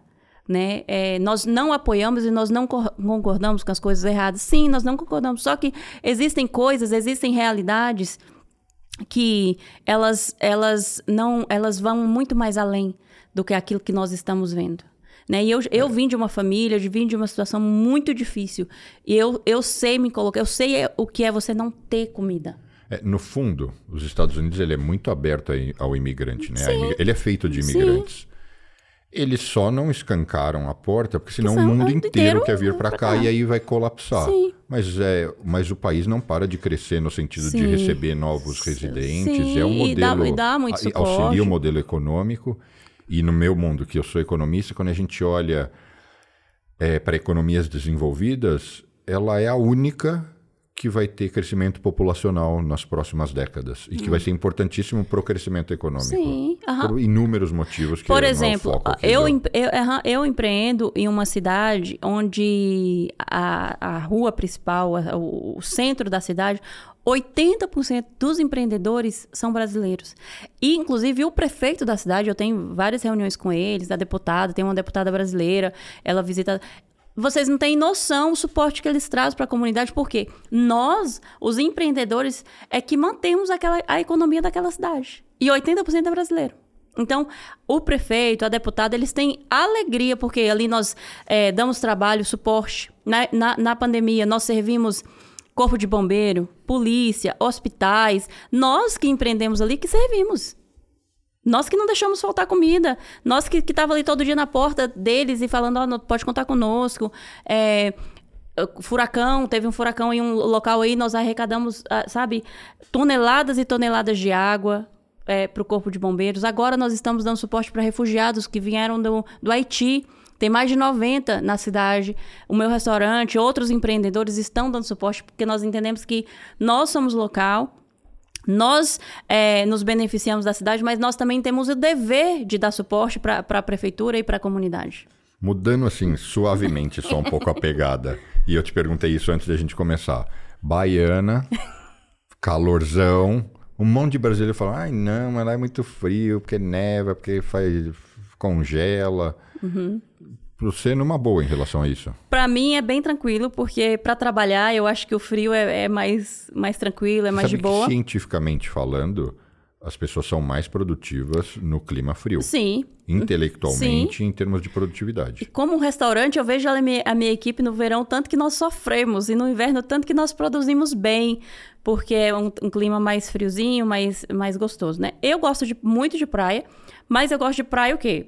Quentinha, igual na Bahia, igual Miami, né? As praias aqui são muito geladas nessa região, É. então eu nem vou. E eu gosto de calor pra estar na praia. Nem sempre eu consigo estar na praia, né? A maioria das vezes eu tô trabalhando, né? você quer dizer, não adianta estar calor e você tá lá tá trabalhando labuta, no- no- dentro de um restaurante ou numa fábrica, né? Então eu prefiro frio, não não não tenho problema nenhum. Claro que quando neva muito aí é ruim ir pra, pra mover, pra dirigir, mas na maioria do tempo não é assim. E o que mais? E, e aí, fechando assim, né, essa história, qual é- você me disse que gosta de morar aqui, né? Gosto. O, o, o que que te...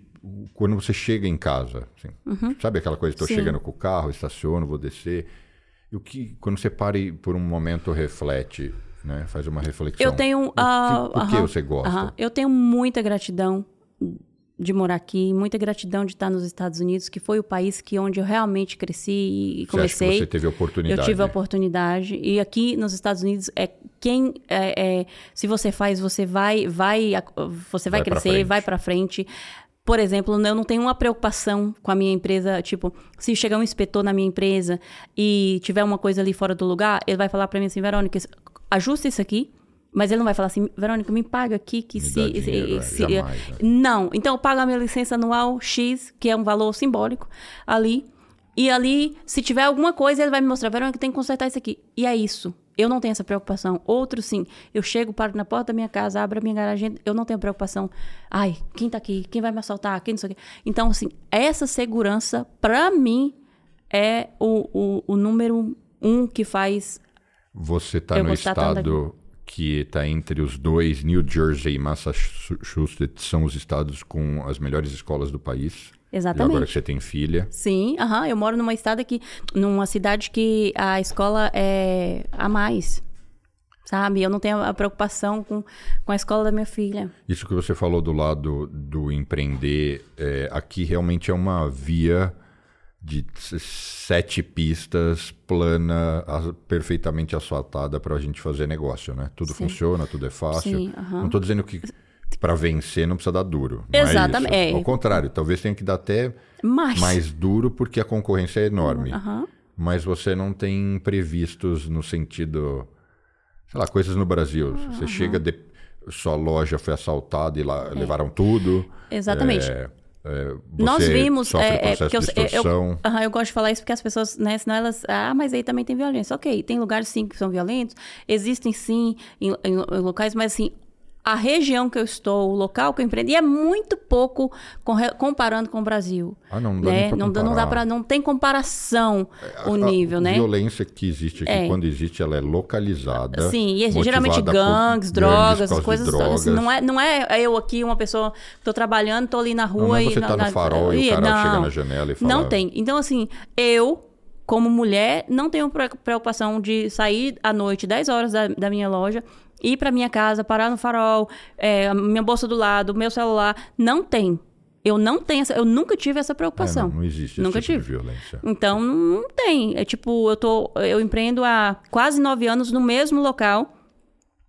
É, esse ano foi a primeira vez que, que tentaram assaltar minha loja. E nem foi assim um assalto. A pessoa tentou entrar à noite, né? E pra gente, foi assim, parou a cidade aquilo.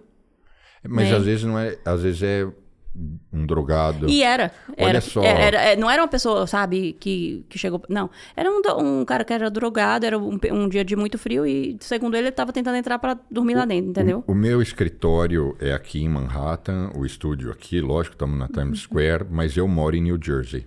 E o chefe do departamento de polícia ali do condado, ele foi para a TV há uns meses atrás para dizer o seguinte: pedir para as pessoas trancarem os carros, Sim. porque as pessoas Não têm a mania tranca. de deixar os carros abertos e aí a molecada maluca, drogada, Se tiver moeda lá, pega é- o carro para ir bagunçar. Então, ao pedido dele, por favor, tranquem Tranca os o carro, carros, sim. porque a gente tem tido que pegar os moleques Sim, aprontando. exatamente. Esse é o tipo de violência. É, o tipo de violência que a gente vê, ah, você deixou a bolsa, ou deixou a moeda, ou de- deixou dinheiro no carro. Aí ele, o cara tá drogado, ele quer dinheiro pra comprar mais droga, ele viu, ah, tem um dinheiro aqui, eu vou quebrar o vidro e, compro- e pegar esse dinheiro aqui. Então, assim, é nisso. Mas, inclusive, nos centros ali, né? Mas as cidades mais afastadas, igual hoje, eu moro afastado do centro, moro em um, um local... Então, assim, você não... Tipo, a minha cidade, pra você ter uma ideia...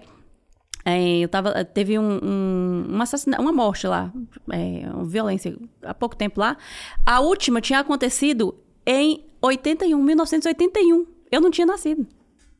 Então, assim, e quando isso aconteceu, que um cara, acho que foi assaltar a casa e, e- matou o outro lá agora, no final do ano passado, gente, a cidade a- a- a parou que, assim, foi assim um acontecimento, porque aquilo não acontecia há muitos anos. Há mais de 30 anos não acontecia naquela cidade. E agora, quais os próximos planos da Verônica? Qual, o que, que você. Uhum, que o, que próximo, o próximo projeto, o próximo plano é colocar o pão de queijo no mercado americano também, que nós acabamos de lançar, né? Tô, você- Pão de queijo de tapioca. de tapioca, pão de queijo de tapioca. Nós vamos colocar nas lojas na- aí nos próximos meses. Tá pronto, já tá licenciado, tá tudo embalagem pronta, tudo bonitinho. É, e nós vamos partir para o campo de batalha, né? Esse é o, é o projeto. E continuar com a tapioca entrando em outras grandes redes de supermercados, né? Aqui nos Estados Unidos. Que legal. Parabéns pela sua história e por ter Obrigada. dividido ela comigo e com todo mundo que vai assistir, né? Obrigada. E qual, qual é a sua mensagem? Assim, o que, que você gostaria de, Uhum. de deixar para o pessoal que está te conhecendo agora ou que até já te acompanha? A minha mensagem é, assim, não desista dos seus sonhos, dos seus projetos, independente de onde você veio, independente de se você tem muito ou pouco dinheiro, se a outra pessoa concorda ou não. E se alguém um dia disser para você que é impossível, é mentira. Se ela disser que é fácil, é mentira também. Mas é possível, sim, com certeza, você realizar o seu projeto, o seu sonho. E mais, eu tenho sempre uma mensagem. Se alguém é, disser para você assim, desista do seu projeto, de- desista do seu sonho, não brigue com essa pessoa, não crie inimizade. Fala para ela, você não precisa acreditar no meu sonho, no meu projeto, mas você também não tem o direito de enterrar os meus sonhos. Então essa é a minha maior mensagem. Muito bom. E onde o pessoal te acha, quem quiser te acompanhar nas redes Verô sociais? Tapioca da Baiana. Verô Tapioca da Baiana. Tapioca no da Baiana Instagram. no Instagram. É, Tapioca da Baiana, Instagram da marca Tapioca da Baiana. É onde eu estou mais presente. Instagram, tô, todos os dias, gravo vídeos, é, conto ali tudo que está acontecendo. Eu tenho algum material também no YouTube, mas é, eu não, não Você trabalho mostra tanto. um pouco sua vida. Tudo. Tudo. É, minha equipe, minha rotina, a loucura que é. Uh, mostro quando eu estou viajando para um estado, as lojas, onde tem, os desafios, como, como que é desafiador o livro, uh, mostra o bastidor, como é desafiador ser mãe, empreendedora, conto isso. Ontem mesmo contei um pouco que eu, eu vim para cá. E minha filha ficou chorando, mãe, não vai, eu não quero que você vá, fica comigo, o que, que eu faço para você não ir? E como mãe, dá aquela dor no coração, né? Mas eu tinha que vir, eu tinha um compromisso aqui, tinha. Uh, então, é, eu compartilho isso com, com as pessoas, né? Além de, de trazer muitos insights, muitas, muitas informações práticas que você pode fazer, onde você tira uma licença, como você pode começar, qual órgão que você vai, qual, qual autoridade que você procura. Então, tô ali, pronta para ajudar. Muito legal. Muitíssimo obrigado. E espero que a gente volte aqui para outras conversas, talvez com mais pessoas na mesa para a gente falar bora. Dessas, Eu topo. desses desafios de, É, de, de empreender. de, de sair do Uhum. seu país, né, do nosso país e estar num lugar diferente. É, é, e assim, ah, são vários desafios, né? Como, como às vezes as mulheres, eu falo muito voltado para as mulheres, porque muitas mulheres se anulam por causa da maternidade ou por causa do casamento, ah, porque meu marido não acredita. Gente, o sonho é seu. Sabe, o projeto é seu. Você não, não tem que deixar de viver algo porque o, alguém não acredita. Claro que, que o suporte é muito importante, mas o que vai fazer você ter o suporte é o seu resultado. Porque o meu marido também não acreditava. Mas o meu resultado fez ele acreditar. E, mas hoje ele com certeza admira e respeita Sim, muito. né? sim, sim, com certeza. Então, o resultado é que vai falar por você. Então, nós, nó- eu tenho um relacionamento muito bacana com meu marido, mas e, e não, ah, não, vou, vou deixar tudo, vou jogar meu casamento para o alto, porque meu. Não, no início é, é realmente é desafiador. Às vezes nós, é, é, a pessoa faz isso não é nem porque ela não quer, às vezes é porque ela quer te proteger ou com medo mesmo de perder o pouco que você tem ali, que vocês já conquistaram. Então, ah, tudo isso faz parte do nosso processo, do nosso crescimento. Mostre resultado que você pode ter certeza. Que as coisas mudam. Sensacional. Obrigado por ter Obrigada a participado. você. E obrigado para você também que eh, acompanhou a nossa, o nosso episódio de hoje até aqui. Eh, a Verônica já deixou o Instagram dela, eu vou deixar o meu, arroba Bruno Corano. Quem não segue ainda o Wall Street Cast, eh, que são os videocasts semanais, eu publico eles no meu canal do YouTube, que também é Bruno Corano, e além de uma série de outros vídeos e conteúdos nas minhas redes. Então não deixe de dar o like, seguir e a gente se vê a semana que vem. Obrigado. Thank you.